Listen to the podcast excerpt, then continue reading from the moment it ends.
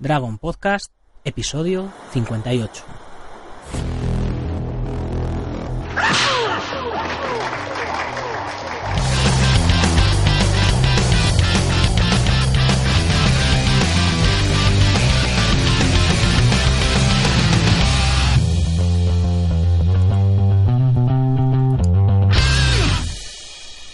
Muy buenos días a todo el mundo, soy Nacho Serapio, director y fundador de Dragon, y os doy la bienvenida a la edición de verano del programa, el podcast, en el que hablamos de defensa personal, deportes de contacto, competiciones, MMA, películas de acción y todo lo que tiene que ver con el mundo de las artes marciales en general.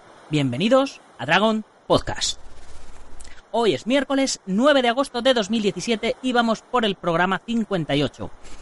Y como todos los miércoles en la edición de verano, vamos a hablar de la vida y obra de un gran maestro, y uno de los más importantes de la historia de las artes marciales contemporáneas, como es sin duda el gran maestro Jigoro Kano, fundador del judo y creador del sistema de graduación por cinturones de colores y de los grados Kyu y Dan, algo que como sabéis está popularizado y extendido en la mayoría de los sistemas actuales, gracias a gente como por ejemplo el gran maestro Robert A. Trias, del que hablamos en el podcast del pasado miércoles, que gracias a su organización multiestilos USCA ayudó a unificar sistemas de graduación entre diferentes estilos, para que fuera más fácil identificar el nivel de cada practicante, viniera del estilo que viniera y practicase lo que practicase. Pero antes, como siempre, tengo que recordaros lo de la comunidad Dragon. Ya sabéis que por una pequeña cuota de 10 euros al mes, lo que viene siendo 0,33 euros al día, tendréis acceso a partir de septiembre a más de 100 videotutoriales a tiempo real, para que podáis aprender y practicar desde casa, el trabajo, la playa, el parque, desde donde queráis, y donde diariamente vamos a subir nuevas lecciones de lunes a viernes y que hay una oferta por vuestro apoyo y confianza para los 100 primeros que os inscribáis. Y es que obtendréis todo esto por la mitad de precio de por vida. Es, es decir, a 5 euros al mes o 0,16 euros al día. 0,16 euros al día. Además, todos los suscriptores tendréis gratis todas las revistas Dragon Magazine en formato digital, las pasadas y las que vendrán y 15% de descuento en la tienda online, gastos de envío gratis, 50% de descuento en nuestros seminarios y torneos y todas las fotos que hacemos sin marca de agua. Y os recuerdo que cuando lleguemos a los 200 suscriptores, a todo esto se les sumará el envío mensual de la revista en papel a vuestro domicilio. Sí, habéis oído bien, la revista en papel a vuestro domicilio. Y para los que estéis fuera de España, no os preocupéis, no la recibiréis mensualmente, pero cada trimestre os mandaremos las tres revistas juntas. Y todo esto, como os digo todos los días, sin trampa ni cartón. Porque aquí no hay compromiso de permanencia, no es como las compañías de teléfonos y eso. Es decir, que podéis borraros cuando queráis y no haber ninguna clase de penalización. O apuntaros solo un mes para descargaros fotos, etcétera. Lo que queráis. Y dicho todo esto, ahora sí que vamos con el tema de hoy. Jigoro Kano nació en la ciudad de Kobe el 28 de octubre de 1860. La madre de Jigoro Kano murió cuando él tenía tan solo 10 años y su padre fue funcionario del gobierno de Meiji.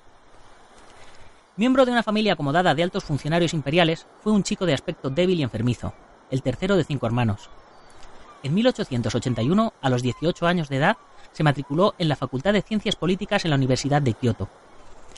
El viaje a la capital, donde las artes marciales se hallaban en su apogeo en la segunda mitad del siglo XIX, había sido un momento largamente esperado por Kano, quien poco antes había comenzado el estudio del Jiu-Jitsu, obsesionado como estaba por aprender técnicas defensivas que le permitieran paliar su fragilidad física. Se inscribió en la escuela Ryuji Katagiri, quien pensó que Jigoro era demasiado joven para practicar en serio. Así que el joven se puso bajo la tutela de Fukuda Hachinosuke, cuyo método de enseñanza permitía a los alumnos desarrollar en cierta manera su propio estilo, ejercicios libres con varios movimientos, lo que se denomina randori. Cuando en 1879 el maestro murió repentinamente de una grave enfermedad, el joven de 19 años se convirtió en discípulo de Iso Masachi, en cuyo dojo permaneció por espacio de dos años practicando el jiu-jitsu con tal dedicación que su maestro le hizo ayudante suyo, y Kano empezó a impartir clases. Sin embargo, no estaba del todo satisfecho porque en su foro interno sentía que debía continuar su aprendizaje antes de seguir con la docencia. Conoció entonces a Ikudo Sunetoshi, maestro de la escuela Kito Ryu, y empezó a entrenar en su dojo. Le daba vueltas a la cabeza la idea de introducir ciertas reformas en el jiu-jitsu, porque era evidente que su delgadez le dejaba en desventaja frente a un contrincante más corpulento. Así que empezó a trabajar en técnicas que requirieran un mínimo de esfuerzo. Desarrolló la manera de arrollar a su oponente al suelo con un solo giro alrededor de los hombros, una técnica a la que dio el nombre de Kataguruma, y que pronto fue seguida de otras muchas, basadas en que había que desequilibrar al contrario para poder proyectarle luego con facilidad, mediante un giro de cadera o de hombros. No creó un sistema nuevo de Jiu-Jitsu, simplemente aplicó una serie de principios científicos y eliminó aquellas técnicas que le parecieron lesivas o peligrosas. Todo lo cual le llevó a disciplinar no solo el cuerpo, sino también el espíritu. Cuenta la leyenda que Jigoro Kano se encontraba mirando por la ventana hacia el paisaje en un día de invierno y tormenta de nieve, y observaba cómo al caer la nieve sobre las gruesas y fuertes ramas de un viejo roble, la nieve se acumulaba hasta que la rama se quebraba, mientras que al caer la nieve sobre las finas y débiles ramas de un sauce, ésta cedía ante el peso de la nieve dejándola caer. Y que así es como creó uno de los principios básicos del judo, ceder para vencer. En 1882, con tan solo 22 años de edad, fundó su primer dojo. En la actualidad es un lugar de entrenamiento para las artes marciales, pero antiguamente se denominaba así a la sala de meditación de los recintos sagrados. Y lo fundó en el templo budista de Eisoji, de Tokio, con la ayuda de sus propios alumnos, a quienes otorgó los primeros cinturones negros. Su antiguo maestro, Ikubo, pasaba dos o tres veces a la semana por el Kodokan, como llamó a su escuela, para impartir sus enseñanzas a los discípulos de Jigoro. Un año antes, en 1881, había obtenido su graduación en la Universidad Imperial de Tokio y empezó a dar clases de literatura en la escuela Gakusuin, una exclusiva institución para los hijos de la alta sociedad japonesa. Simultaneaba su instrucción en el dojo con su trabajo en el colegio y la preparación de sus clases. En realidad, aplicaba las mismas técnicas pedagógicas con sus alumnos, tanto en el dojo como en el aula, basadas en una severa disciplina no exenta de generosidad. Se dice que ofrecía ropas y comida a los discípulos pobres, sin embargo, los continuados entrenamientos en el templo acabaron por deteriorar el suelo y las imágenes sagradas, así que los monjes le combinaron abandonar el lugar. Finalmente, consiguió que le dejaran construir un pequeño dojo en un edificio anexo al templo. En 1884 pasó a prestar sus servicios en el Ministerio de la Casa Imperial. Ese fue el año en que se establecieron finalmente las reglas del Kodokan, literalmente Escuela para el Estudio de la Vía, Aquel pequeño dojo inicial se había convertido en un gran centro al que acudían japoneses y extranjeros. Jigoro adoptó entonces el que sería el lema del judo. Solo a través de la ayuda y de las concesiones mutuas puede un organismo que agrupa individuos en gran o en pequeño número encontrar su plena armonía y realizar progresos serios. Y tomó como emblema la flor del cerezo, Sakura. El éxito fue inmediato, y como era previsible, surgió una fuerte rivalidad entre el judo y el jiu-jitsu, que asistía a su declive durante estos últimos años del siglo XIX. Hacia 1886, Kano cambió de nuevo el emplazamiento de su escuela a la residencia de uno de los personajes más influyentes de la era Meiji, el barón Yajiro Shiangawa, lo que dio al judo el espaldarazo definitivo sobre el resto de las artes marciales. En agosto de 1891 contrajo matrimonio con Sumako, la hija mayor del sensei Takezoe, en otro tiempo embajador de Corea. Tuvieron nueve hijos, seis hijas y tres hijos uno de los cuales Risei llegó a ser la cabeza del Kodokan y de la Federación de Judo de Japón. Mientras tanto, continuaba su carrera como funcionario, en la que iba ascendiendo progresivamente. Así que, en 1893, fue nombrado decano de la Escuela Normal Superior de Tokio.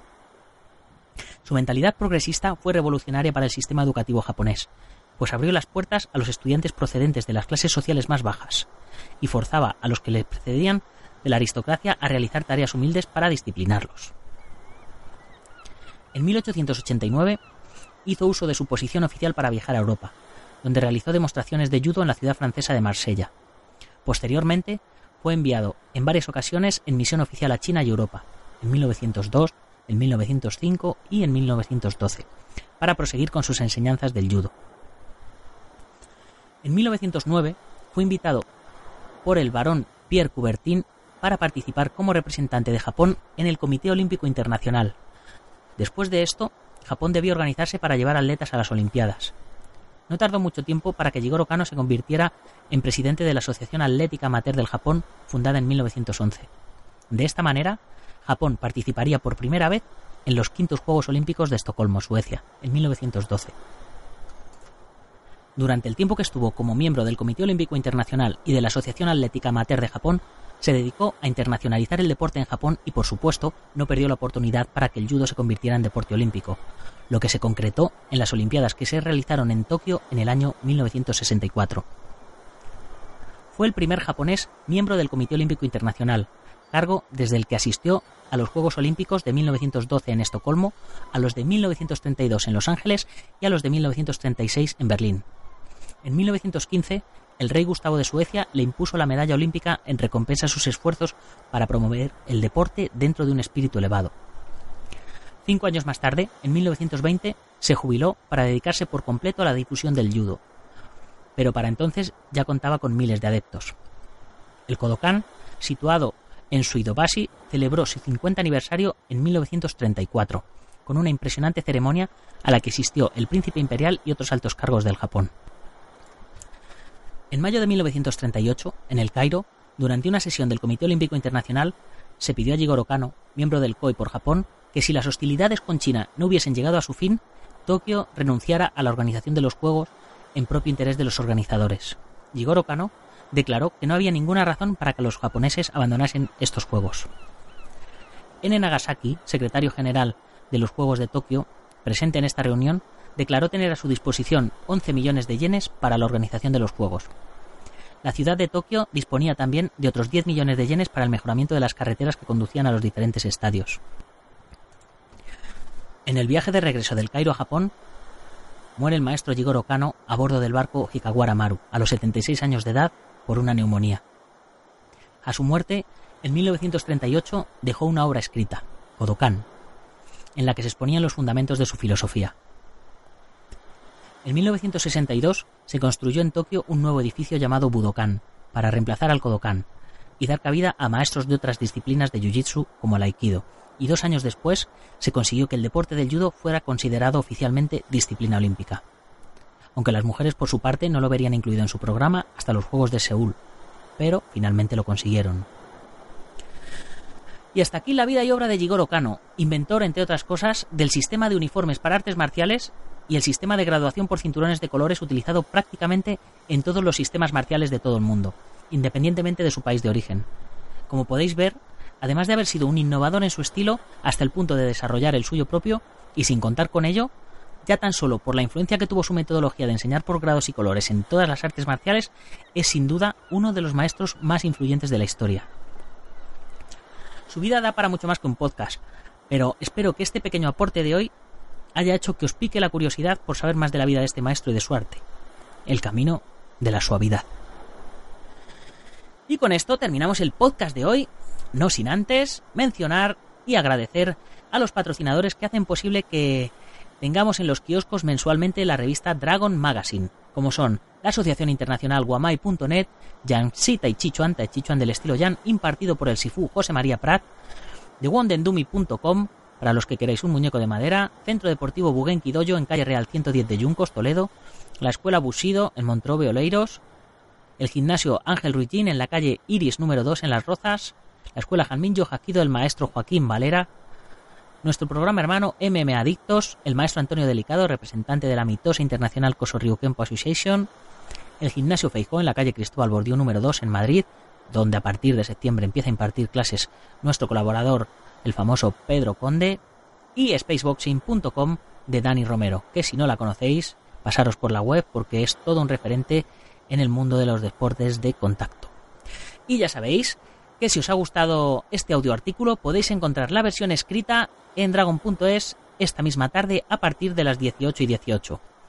Y si necesitáis material para entrenamiento, protecciones, kimonos, radwar, short, tatami, trofeos, armas para cobudo, lo que sea, pasaros por dragon.es donde lo tenemos y seguro que a muy buen precio. Y que además, por cierto, si os hacéis miembros de la comunidad Dragon, además tendréis un 15% de descuento en todas vuestras compras y gastos de envío gratis, excepto en tatamis y trofeos, donde solo somos distribuidores. A los que ya habéis reservado una de las 100 plazas al 50% de descuento en la comunidad Dragón, muchas gracias por vuestra confianza y apoyo. Y a los que aún no lo habéis hecho, daros prisa, pasaros por dragon.es y hacerlo porque guardar vuestra plaza es gratis y al ritmo que estamos yendo se van a acabar antes de septiembre. Y para terminar, os vuelvo a comentar que Dragon Podcast está disponible en iBox, iTunes, SoundCloud, Spreaker, Stitcher, IG Radio y YouTube. y que todos ellos tienen su formato para dar valoraciones de 5 estrellas o likes o corazoncitos o lo que sea, y de comentar. Así que por favor hacerlo, que no os cuesta nada y a nosotros nos ayuda un montón a posicionarnos, para que más oyentes nos conozcan y nos descubran. Y ya sin más, me despido hasta mañana, guerreros. ¡Gámbaru! ¡Gámbaru! ¡Gámbaru!